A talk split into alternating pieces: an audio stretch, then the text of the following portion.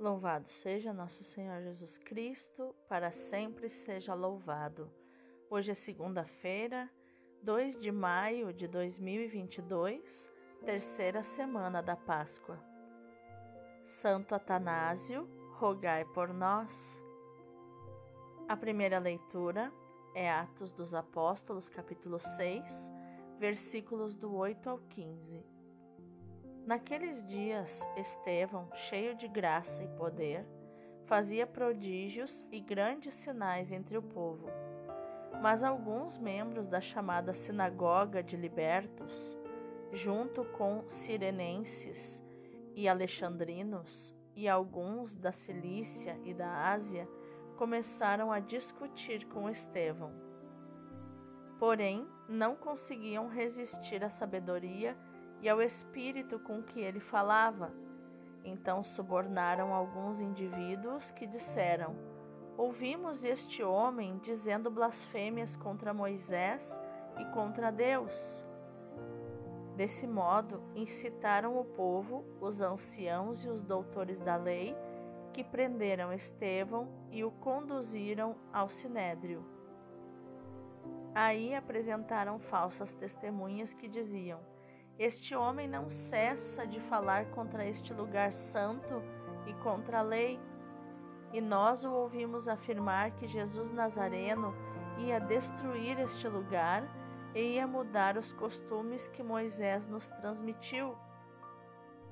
Todos os que estavam sentados no sinédrio tinham os olhos fixos sobre Estevão e viram seu rosto como o rosto de um anjo. Palavra do Senhor Graças a Deus. O salmo de hoje é o 118, versículos do 23 ao 30. Feliz é quem na lei do Senhor Deus vai progredindo. Que os poderosos reunidos me condenem. O que me importa é o vosso julgamento. Minha alegria é a vossa aliança. Meus conselheiros são os vossos mandamentos. Eu vos narrei a minha sorte e me atendestes. Ensinai-me, ó Senhor, vossa vontade. Fazei-me conhecer vossos caminhos, e então meditarei vossos prodígios. Afastai-me do caminho da mentira e dai-me a vossa lei como um presente. Escolhi seguir a trilha da verdade, diante de mim eu coloquei vossos preceitos. Feliz é quem na lei do Senhor Deus vai progredindo. O evangelho de hoje é João, capítulo 6, versículos do 22 ao 29. Depois que Jesus saciara os cinco mil homens, seus discípulos o viram andando sobre o mar.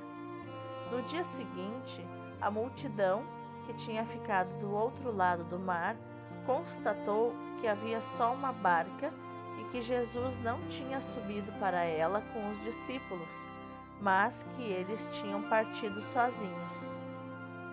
Entretanto, tinham chegado outras barcas de Tiberíades, perto do lugar onde tinham comido o pão depois de o Senhor ter dado graças. Quando a multidão viu que Jesus não estava ali, nem os seus discípulos, subiram as barcas e foram à procura de Jesus em Cafarnaum. Quando o encontraram no outro lado do mar, perguntaram-lhe: Rabi, quando chegaste aqui?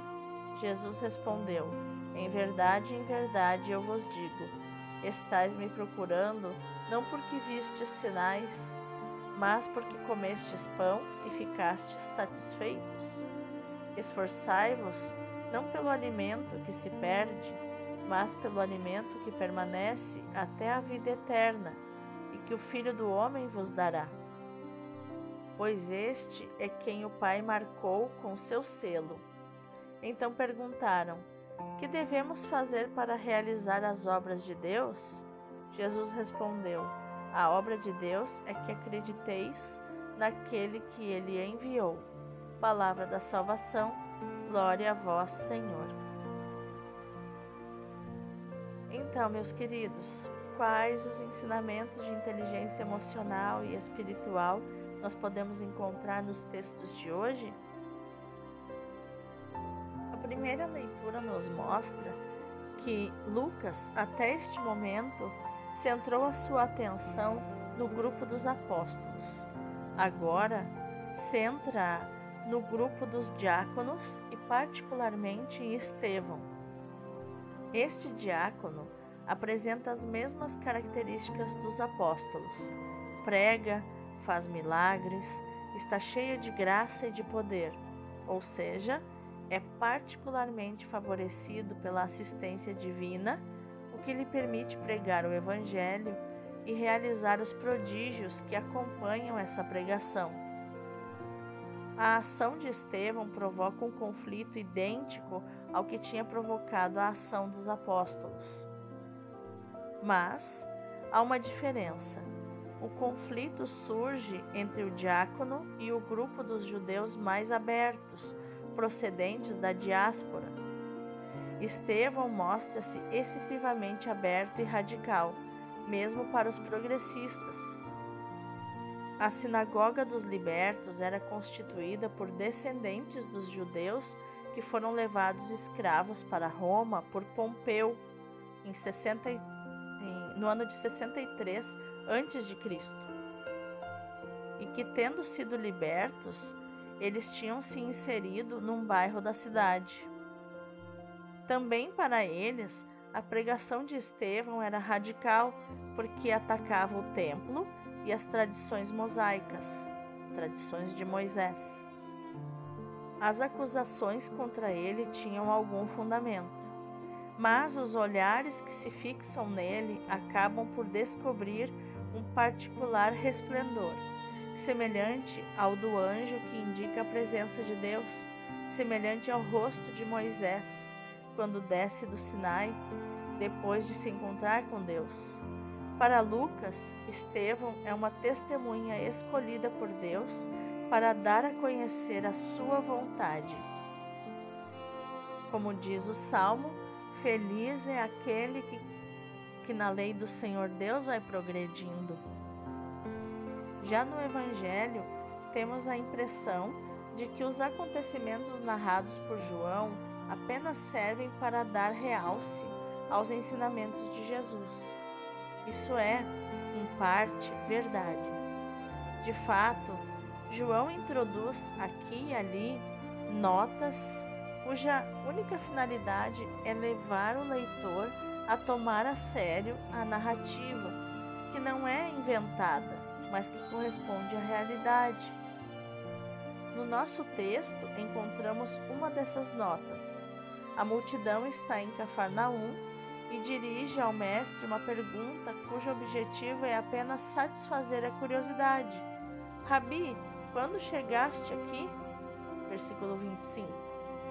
Jesus não responde, mas revela à multidão as verdadeiras intenções que a levaram a procurá-lo Afinal, seguem a Jesus por causa do pão material que lhes deu, sem se preocuparem com, em compreender o sinal dado pelo profeta. Diante da cegueira espiritual daquela gente, Jesus proclama a diferença entre o pão material e corruptível e o pão que perdura e dá a vida eterna. Será preciso passar das preocupações meramente materiais aos horizontes da fé e do espírito, a que apenas a sua pessoa dá acesso. Jesus possui o selo do espírito e o dinamismo divino do amor. Os seus interlocutores perguntam: Que havemos nós de fazer para realizar as obras de Deus? Versículo 28. Esta pergunta revela mais um equívoco não se trata de cumprir novas observâncias ou realizar novas obras. A única coisa necessária é aderir ao plano de Deus, ou seja, crer naquele que ele enviou, como está no versículo 29.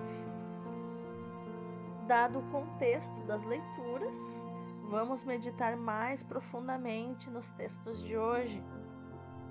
O livro dos Atos nos dias que Estevão, cheio de graça e força, fazia extraordinários milagres e prodígios entre o povo.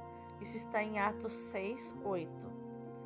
O seu entusiasmo o leva a fazer uma primeira tentativa de inculturação do cristianismo entre os judeus provenientes da diáspora de língua e cultura grega, mas também entre eles, em princípio mais abertos, havia conservadores que procuravam defender-se de influências estranhas ao judaísmo.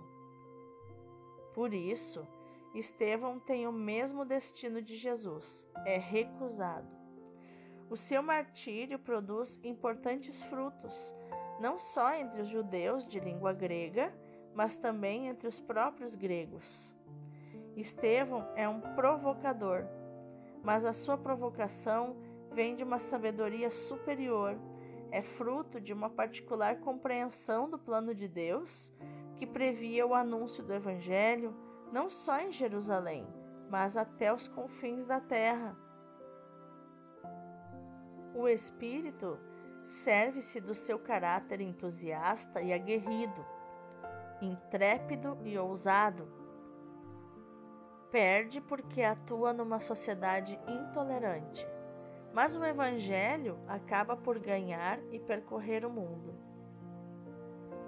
Como diziam os padres da igreja, não me lembro agora exatamente qual deles, o sangue dos mártires é semente de novos cristãos. João, ao recordar a multiplicação dos pães, ele se refere a um pormenor significativo, que é o fato do Senhor ter dado graças. Versículo 23. O sinal da multiplicação dos pães está ligado à oração de bênção e de ação de graças feita por Jesus. Na última ceia será a mesma atitude. Havemos de aprender com o Senhor a dar graças pelo que já temos quando nos esforçamos por multiplicar o pão. Um modo muito concreto é partilhar, em nome de Deus, o que temos com os mais carentes. Quando fazemos isso, é como se multiplicássemos o que damos, porque o nosso não é um dom simplesmente humano, mas um dom da generosidade de Deus. O nosso não é um dom simplesmente humano mas um dom de generosidade de Deus. Deus nos dá os dons. Também não podemos deixar de dar atenção ao equívoco dos seus interlocutores, que Jesus acaba por desfazer. Que havemos nós de fazer para realizar as obras de Deus? Os judeus pensavam que para alcançarem a salvação tinham que cumprir novas observâncias ou realizar novas obras é ficar fazendo coisas. Mas Jesus afirma claramente que a única coisa necessária é aderir ao plano de Deus, ou seja, crer naquele que ele enviou. Como nos tempos de Estevão, também hoje nosso esforço evangelizador há de levar em conta a inculturação, ou seja, a compreensão do pensamento, da linguagem, do sentir, das atitudes que assumem, dos juízos de valor que fazem os homens, as mulheres, os jovens de hoje, acerca dos grandes problemas da vida e da morte. Isso poderá não ser suficiente para que a palavra de Deus seja aceita, mas sem esse esforço, ela não será acolhida nem cumprida. É por essa razão que nos lembramos que a nossa vida também tem provações. E finalmente o cristão, e com maior razão, os devotos do Sagrado Coração de Jesus dão glória a Deus por meio da oração de louvor e de ação de graças, muitas vezes esquecida, mas é sobretudo por meio da vida, particularmente pela prática da caridade que devemos ser uma oração de louvor e de ação de graças para Deus. Nós devemos ser uma oração de louvor e de ação de graças para Deus.